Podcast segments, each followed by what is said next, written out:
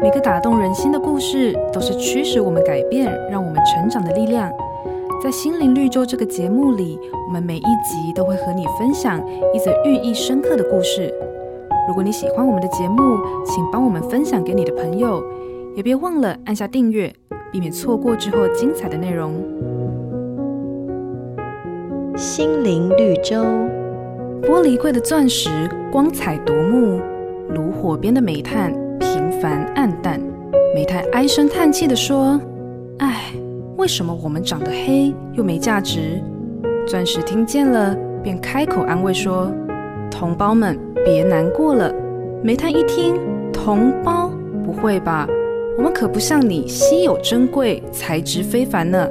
钻石笑着说：“真的，我没骗你们，我们可是亲戚，因为咱们的成分都是碳。唯一不同的是，我在地里等了好久。”而且经过了好几千年的挤压，才淬炼成为今天的钻石。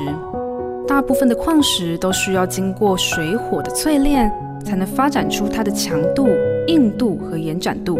人的一生，上帝也会用挑战和困难来试炼我们，因为经过打磨、火烧以后，才能变成纯净可贵的银子。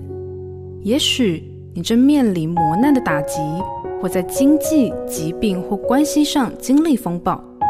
相信上帝透过这些挤压，将淬炼出最宝贵的特质，让你的生命更有价值。瑞源银楼与您共享丰富心灵的全员之旅。